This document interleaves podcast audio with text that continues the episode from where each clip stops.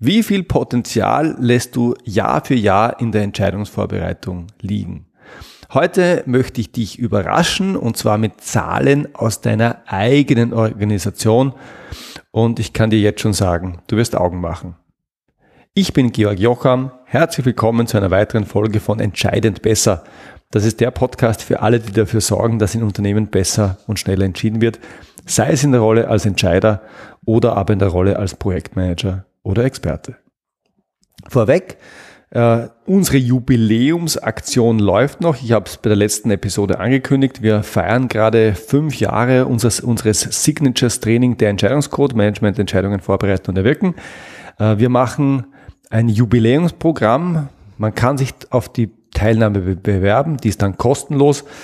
Und äh, ich lade dich ein, dich zu bewerben, dabei zu sein.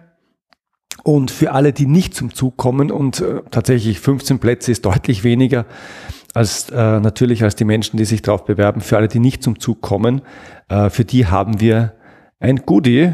Du kriegst was von uns, nur dafür, dass du dich bewirbst. Es zahlt sich also in jedem Fall aus, dabei zu sein. Und der Link ist georgjocham.com-jubiläum. Und damit lass mich einsteigen ins Thema wie viel Potenzial lässt du jedes Jahr in der Entscheidungsvorbereitung liegen? Ich beginne vielleicht ganz woanders.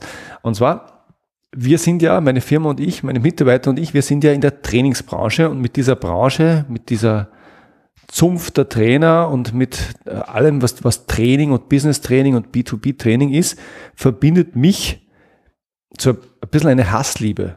Ja, weil also ich, ich mag Training irrsinnig gern, weil erstens ich mag Menschen, zweitens ich mag Training.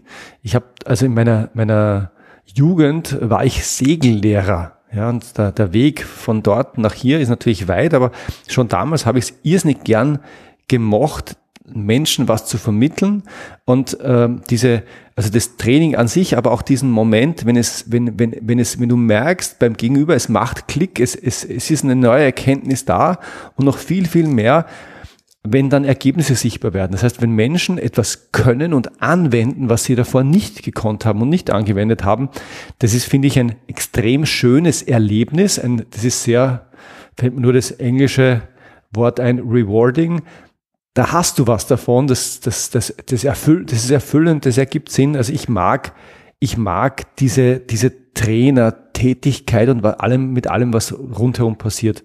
Das ist die eine Seite. Und die andere Seite ist aber, wenn ich mir die Branche so ansehe und wer in dieser Branche unterwegs ist, dann äh, ist ganz viel ähm, Behaupten statt Können. Ja, ich, mein, meine Lieblingsbeispiele sind tatsächlich es gibt ganz viele Führungskräftetrainer, die nie Führungskraft waren oder nur ganz kurz. Es gibt ganz viele Vertriebstrainer, die nie richtig im Vertrieb gearbeitet haben. Das heißt, da sprechen ein bisschen die Blinden äh, von den Farben äh, und behaupten Dinge, die sie nie in der Praxis erlebt haben.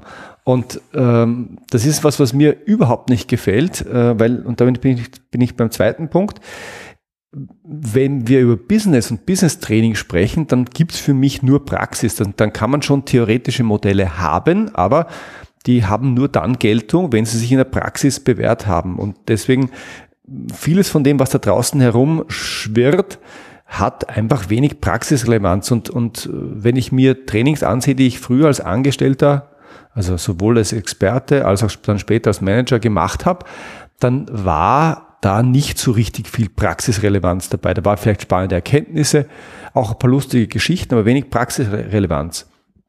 Der dritte Punkt, der mich an der ganzen Branche ärgert, ist, wie äh, man regelmäßig ähm, Trainings bewertet.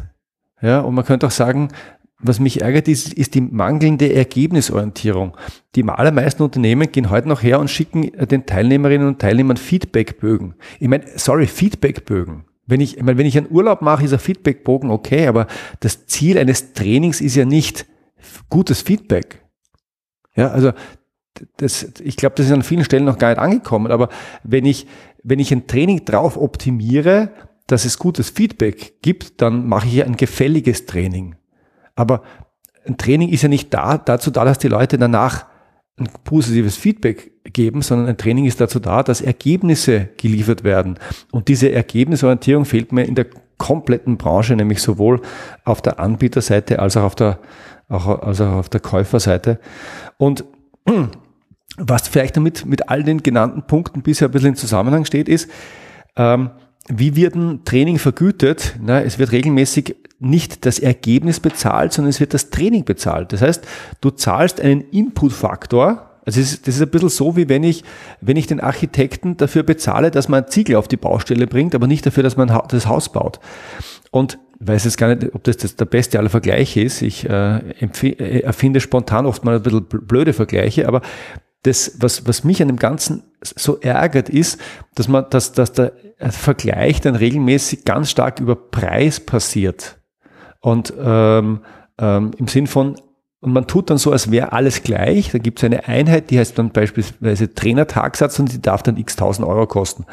Und das zeigt nicht nur, dass der Markt kompetitiv ist, was vollkommen okay ist, sondern es zeigt vor allem, dass man sich nicht für den Output und für den, für den Outcome interessiert, sondern im Wesentlichen für den Input. Und ich glaube, das ist ein, ein, ein ganz großes Missverständnis an der Stelle. Und jetzt möchte ich aber an der Stelle nicht klagen, sondern mein Ziel, zumindest in meinem Unternehmen, ist, den Teil, der mir nicht gefällt, zu verändern. Also ich möchte, ich, hab, ich bin nicht missionarisch unterwegs und, und tätig und möchte die ganze Trainerbranche ändern. Ähm, aber ich möchte zumindest für das, was wir machen, das alles ändern. Das heißt, ich mö möchte weg von diesem Behaupten, ich möchte weg von der reinen Theorieorientierung, ich möchte weg von einer Ergebnisorientierung, die in Wirklichkeit nur eine Gefälligkeitsorientierung ist und ich möchte weg von einer Vergleichbarkeit, weil wir uns nur über Input-Faktoren vergleichen, im Sinn von, was kostet es denn, wenn jemand mit dem Rollkoffer vorbeikommt. Und genau das, das, das haben wir abgebildet. Ne? Also wir, wir sagen, äh, wer, wer bei uns Trainer sein will, der muss jahrelange Praxiserfahrung haben und ich habe aktuell zwei angestellte Trainerinnen, die Annika und die Melanie, und beide haben mehr als 20 Jahre ähm, richtig, richtiges, echtes Business auf dem Buckel und kennen das sehr, sehr gut, wie es ist, wenn man Entscheidungen vorbereitet und keine Entscheidungen kriegt. Ähnliches bei den Methoden. Wir haben, wir haben immer wieder Methoden, äh, die wir testen, aber wir testen die nicht im Training, wir testen die in der Praxis. Das heißt, wir arbeiten äh, die Methoden in Entscheidungsunterlagen für Kunden ein und dann schauen wir, ob die, die funktionieren und dann messen wir das.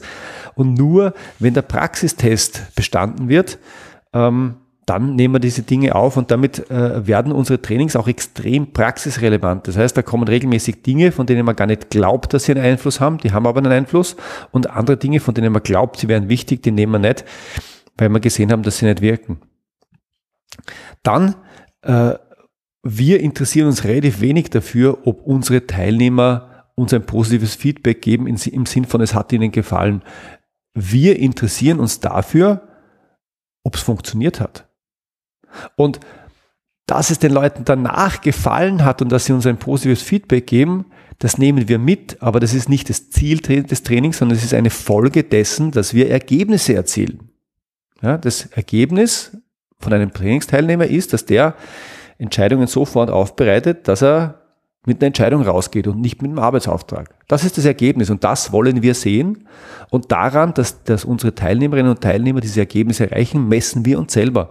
Und, und das ist der letzte Punkt, äh, wir haben auch einen anderen Anspruch daran, was das wirtschaftlich bedeutet, nämlich wir behaupten inzwischen, ja, also wir behaupten es mit breiter Brust und großem Selbstbewusstsein, dass sich jedes Training von uns innerhalb von drei Monaten wirtschaftlich rechnet. Also das Training, das kostet X und das, was du dir sparst, oder das, was du in den, in den drei Monaten drauf, ist mindestens, ist, ist auf jeden Fall größer als X. Das ist unser Versprechen. Und wir haben jetzt tatsächlich auch die ersten Angebote geschrieben, wo wir das als Garantie reinformuliert haben. Das heißt, wir garantieren unseren Kunden, dass sich unser Training innerhalb von drei Monaten rechnet. Das ist eine Garantie. Und äh, unsere Erfahrung lehrt, dass wir uns die Garantie auch abgeben können, weil wir diese, weil wir das als Ergebnis erreichen. Und wenn du sagst, du gibst eine Garantie, dass sich das rechnet, dann musst du natürlich als nächstes die Frage stellen, naja gut, aber wie ermittelst denn das? Und, und damit kommen wir der Sache näher, was kostet denn, ja, nicht gelingende Entscheidungsvorbereitung und was bringt Entscheidungsvorbereitung, die funktioniert. Und äh, wir haben im Laufe der Jahre mehrere Effekte identifiziert, was gute Entscheidungsvorbereitung macht und äh, was du bei nicht so guter Entscheidungsvorbereitung nicht hast. Und, das, und, das, und die Effekte sind von ganz klein bis ganz, ganz groß und ich, ich führe dich einfach mal durch. Aus meiner Sicht sind es drei Punkte. Das erste ist reine Meetingzeit. Ja, wenn du, du, du merkst, wenn Leute gut drin sind, Entscheidungen vorzubereiten, dann dauern Entscheidungsmeetings nicht mehr eine halbe Stunde, sondern die Leute gehen nach fünf Minuten raus. Oder wenn, sie einen Agendapunkt hatten, der für 20 Minuten in der Vorstandssitzung war, dann gehen die nach drei Minuten raus. Und das ist das, was unsere Teilnehmer uns berichten. Ja, ich habe das so vor, vorbereitet und dann habe ich die Frage gestellt und dann und nach drei Minuten hat es geheißen, ja, danke, passt, weitermachen. Ja, das war dann ein Entscheidungstermin, der de facto nicht äh, die Zeit gebraucht hat, die kalkuliert war oder die vorgesehen war. Das heißt, Entscheidungstermine werden automatisch kürzer und äh, man kann dann entweder ja, die Menschen ihrer Wege gehen lassen mit einem Zeitgeschenk. Da freuen sich viele drüber. Oder man kann andere Themen dazu reinnehmen, die man, für die man eigentlich keine Zeit hatte, oder man kann ein bisschen an der Beziehung arbeiten. Auch das ist ja nichts Schlechtes. Und das, das heißt, du, du gewinnst Meetingzeit, weil, weil Meetings kürzer werden. Und was noch der deutlich größere Effekt ist, du hast weniger oft Folgetermine. Ja, also häufig ist es ja so, dass du mit vielen Fragen ohne Entscheidung mit dem Arbeitsauftrag rausgehst. Und das heißt ja nicht, dass du jetzt die Unterlage aufbereitest, irgendwo in den, eine Mailbox schickst und dann gibt es eine Entscheidung, sondern da braucht es einen Folgetermin, wo man das präsentiert und dann herzeigt, was die Ergebnisse der Analysen sind, die man gemacht hat. Und diese Folgetermine werden signifikant weniger und da gibt es eine Einsparung. Das ist nur die Einsparung von Meetingzeit eben in zwei Faktoren, nämlich einmal kürzere Meetings, einmal weniger Folgetermine. Dann gibt es einen weiteren äh, Effekt und der heißt Ressourcenbindung. Ja, wenn, du, wenn du aus Meetings rausgehst und du hast, hast einen Arbeitsauftrag, dann darfst du dich um diesen Arbeitsauftrag kümmern. Und das dauert normalerweise erheblich länger, als im Meeting eine halbe Stunde zu sitzen, weil da können Analysen gemacht und ähm, die, äh, vielleicht auch, auch ein paar Kollegen auf den Weg geschickt und Daten erhoben und, und also, also dieses Vor- und Nachbereiten von Meetings wird erheblich weniger. Warum? Naja, weil die Leute wissen, wie sie mit weniger Zeit eine Entscheidung, also eine Entscheidungsvorbereitung machen und vor allem, weil sie sich die Zeit sparen, es nochmal zu machen äh, in Vorbereitung auf einen Folgetermin. Das ist der eine Effekt. Und der zweite Effekt ist, naja, die Leute äh, sind, wenn es die Entscheidung gegeben hat, von dem Thema runter. Das heißt, sie sind nicht mehr auf dem Thema oder auf dem Projekt geblockt oder man könnte auch sagen gebucht in manchen Organisationen, sondern sie sind für andere Themen frei. Und das heißt, du hast automatisch eine geringere Ressourcenbindung und das ist ein meistens größerer Effekt noch als das Thema reine Meetingzeit. Und dann hast du den wahrscheinlich größten Faktor von allen, den offensichtlichsten. Ja, wenn du Entscheidungen kriegst, dann liegen die Ergebnisse schneller vor. Und wenn du beispielsweise jetzt, keine Ahnung, eine Software programmierst für einen Kunden, äh, und der trifft eine Entscheidung, ja, dann, äh, dann läuft die Software früher. Äh, der Nutzen der neuen Software, der Nutzen des neuen Systems, der ist früher verfügbar. Was, und, und das kann ganz unterschiedlich sein. Ja. Das kann ein monetärer Nutzen sein, das kann ein Ressourceneinsparungsnutzen sein. Und ähm, du kannst das alte System früher abschalten und musst es nicht, nicht länger parallel warten.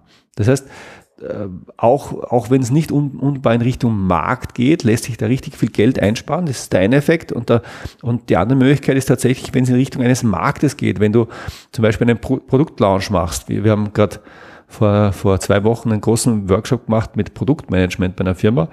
Ja, wenn du das Produkt äh, früher im Markt hast, ja, du, wenn du, wenn du die Entscheidung früher kriegst, dann hast du das Produkt früher im Markt und dann hast du automatisch Umsatz. Und anders, wenn es fünfmal in die Schleife geht, dann bist du halt später im Markt und hast den Umsatz nicht und kannst ihn nicht realisieren. Und das sind die aus meiner Sicht größten Effekte, nämlich einerseits reine Meetingzeit, dann Ressourcenbindung und das dritte, die Ergebnisse liegen schneller vor oder eben nicht schneller, wenn es keine Entscheidungen gibt. Und Jetzt sieht man auf einen Blick, welches der größte Effekt ist. Und das ist natürlich das Thema äh, Ergebnis liegen schneller vor. Und ähm, das zu berechnen ist schwierig. Warum? Weil das in jeder Branche eigentlich in jeder Entscheidungssituation sehr, sehr unterschiedlich ist.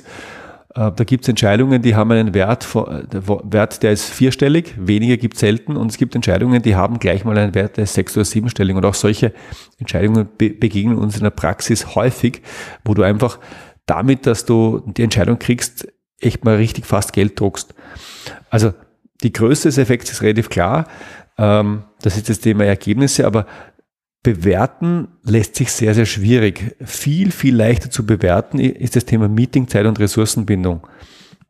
Und jetzt ist was, uns was passiert, was uns sehr, sehr hilft gerade. Wir machen ja seit einem Jahr in der Vorbereitung und aktuell sind wir in der Durchführung eine Studie mit der Wirtschaftsuniversität Wien. Und dort testen wir im Wesentlichen zwei Dinge. Nämlich, wirkt Entscheidungsvorbereitung, also wenn man unterschiedlich gut vorbereitete Entscheidungen real existierenden äh, Entscheidern vorlegt, ähm, macht es einen Unterschied. Und das Zweite, was wir testen, ist, ähm, wie gut sind denn Menschen darin, abhängig davon, welche Vorbildung sie haben. Und wir haben zu beiden ähm, wir haben zu beiden Themen inzwischen erste Ergebnisse. Die Studie ist noch nicht publiziert, wird auch erst 2024 publiziert werden. Aber wir sehen schon jetzt zwei Effekte, nämlich erstens Entscheidungsvorbereitung nach unseren Prinzipien wirkt tatsächlich. Und das andere, äh, und das hat uns noch viel mehr erstaunt, ist, wenn du ähm, Leute ähm, das machen lässt, die jetzt sehr, sehr schlau und sehr viel Erfahrung haben. Konkret haben wir ähm, Absolventen von einem äh, Executive MBA der Wirtschaftsuniversität Wien. Und du lässt die eine Unterlage zur Entscheidungsvorbereitung erstellen in, einem, in, einer, Case Study. Und dann vergleichst du das mit ähm, TeilnehmerInnen unserer Trainings, dann ist ein riesengroßer Gap, weil die einen berücksichtigen intuitiv fast keins der Prinzipien, die wir propagieren und die anderen machen das ziemlich sauber. Und äh, auf der Basis haben wir gesagt, jetzt trauen wir uns ein Rechenmodell dahinter zu setzen, ähm, wir trauen uns ein Rechenmodell dahinter zu setzen. Wir trauen uns eine Abschätzung, was, ähm, was es ausmacht, wenn du das besser oder schlechter kannst und wenn du ähm, ja, abhängig davon, wie, deine Struktur aussieht. Und wir machen das nur für Meetingzeit, weil dort lässt sich es relativ einfach berechnen und wir haben auch nur fünf Input-Parameter. Und am Ende dieser Podcast-Episode sage ich dir den Link zu unserem Modell. Wir finden es ziemlich gelungen und ähm, ich sage dann vielleicht auch ein paar Takte dazu, warum wir auch glauben, dass es sehr seriös und sehr, sehr konservativ gerechnet ist. Die einzigen, die einzigen fünf Input-Parameter, die wir brauchen, und auch die muss man nicht eintippen, also das heißt, es sind wirklich nur ein paar Clip, Klicks, ist die Anzahl der Mitarbeiter. Ja, wenn du mehr Mitarbeiter hast, dann hast du mehr Mitarbeiter in den Meetings. Wenn du weniger Mitarbeiter hast, hast du weniger Mitarbeiter in Meetings. Das heißt, Meetingzeit korreliert unmittelbar mit der Anzahl der Mitarbeiter. Und du kannst diese Abschätzung machen jetzt für ein Projekt, für eine Abteilung oder für ein Unternehmen. Das heißt, ob du das jetzt ähm, quasi fürs, für, fürs große oder fürs kleine Bild dir ansiehst, äh, ist deine Entscheidung. Dann der zweite Faktor ist, wie viel Zeit äh, verbringen Menschen in Meetings. Und äh, das ist natürlich stark unterschiedlich. Wenn du ein Produktionsunternehmen hast, wo Menschen dabei sind, die eigentlich so gut wie keine Meetings haben, also ja, Blue Collar, also arbeitende Menschen, oder du hast einen Logistikdienstleister, wo ganz viele Leute mit dem Brummi auf der Straße fahren, dann haben diese Menschen fast keine Meetings. Wenn du aber eine Abteilung betrachtest, eine klassische Fachabteilung, dann ist der Meetinganteil regelmäßig zwischen 40 und 60 Prozent. Das heißt, die, die nächste Frage ist, wie viel Zeit ähm, verbringen deine Mitarbeiter durchschnittlich in Meetings? Und da machen wir Vorschlagswerte eben zu unterschiedlichen Branchen und man kann das auf einer Prozentskala eingeben. Dann nächster Punkt, wie groß ist der Anteil der Meetings mit Entscheidungsbedarf? Und an der Stelle wird es das erste Mal so richtig spannend, weil mh, hm, unsere Erfahrung ist, Entscheidungsbedarf, also die meisten Meetings werden nicht so genannt. Ja, häufig hält man für sie für Informationsmeetings und nennt sie auch so. Aber wann immer in einem Meeting die Frage gestellt wird, wie geht's denn weiter? Und das ist nach unserer Erfahrung bei zwei Drittel bis drei Viertel aller Meetings so, ist es de facto ein Entscheidungsmeeting. Und wenn die Frage, wie geht's denn weiter, nicht beantwortet wird, dann ist es ein Entscheidungsmeeting ohne Entscheidung.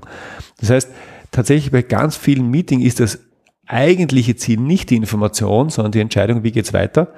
Und deswegen ist der nächste Faktor, ähm, was ist denn ähm, der Anteil der Meetings mit Entscheidungsbedarf? Und auch hier geben wir Vorschlagswerte an und man kann das einfach an einer, Skala sich durchklicken.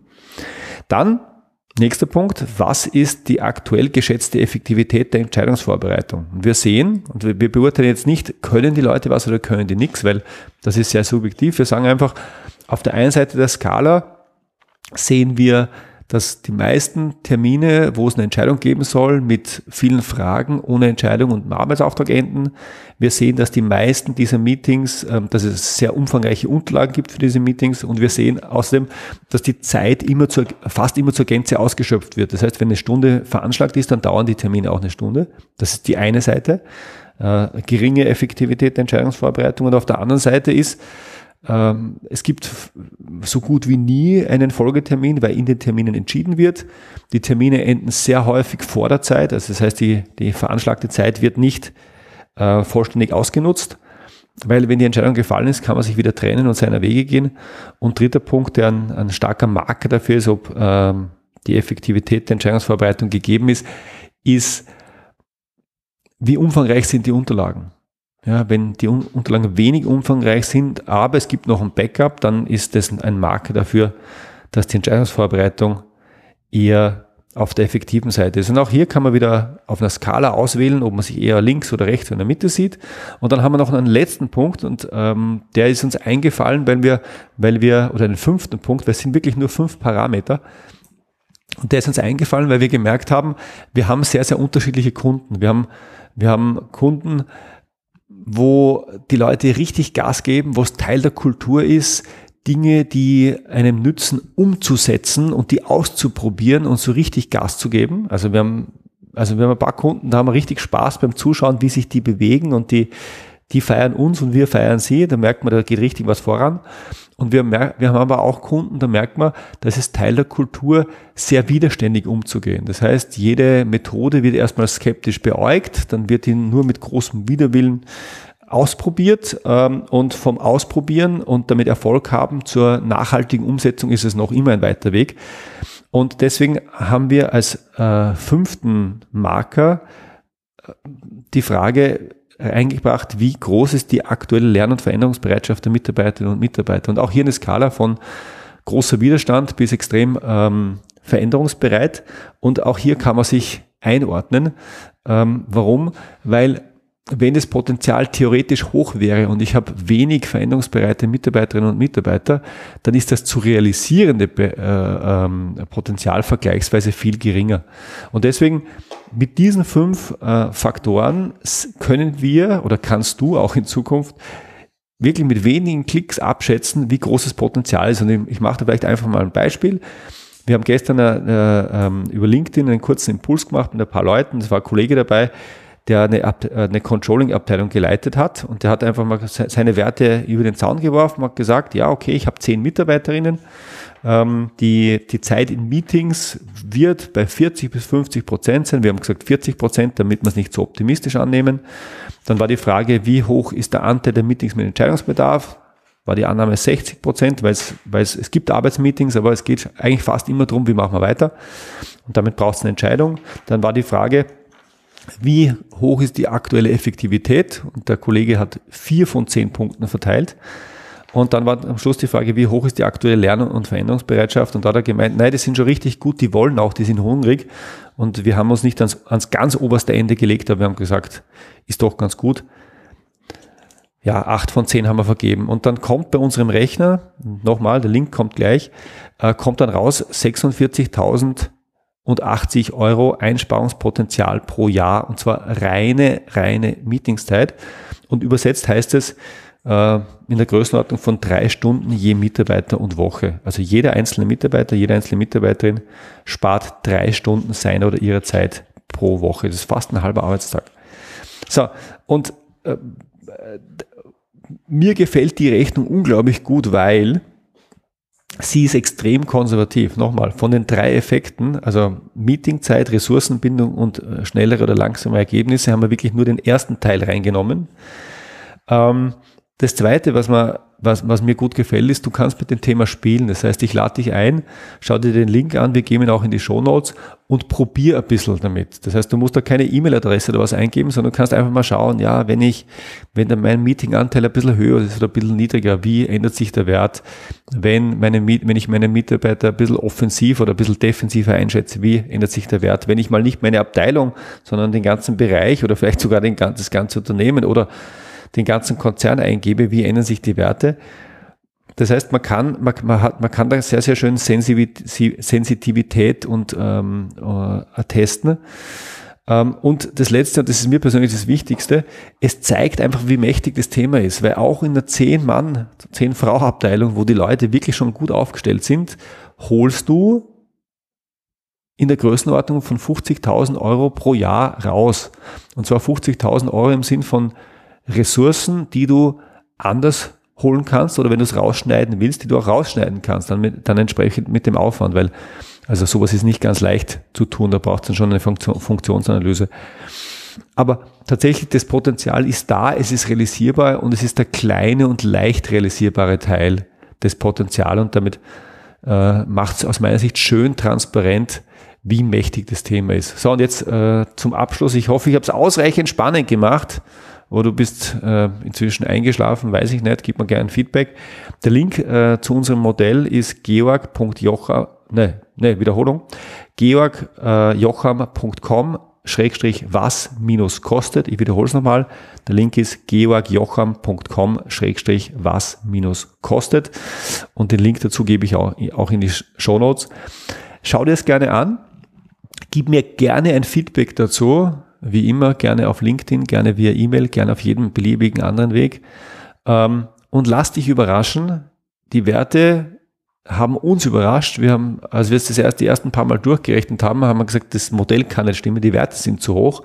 Äh, wir sind dann ins Detail reingegangen und haben es noch ein bisschen nachkalibriert, weil wir es uns gar nicht so, so in der Höhe getraut haben, das auszuweisen.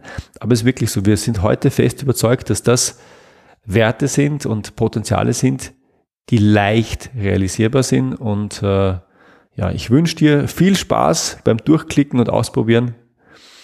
Und äh, würde mich freuen, wenn du das Thema Entscheidungsvorbereitung als ähnlich relevant erkennst, jetzt wo wir eine Zahl dahinter haben. In diesem Sinne, habe einen schönen Tag, alles Gute, bis zum nächsten Mal. Servus.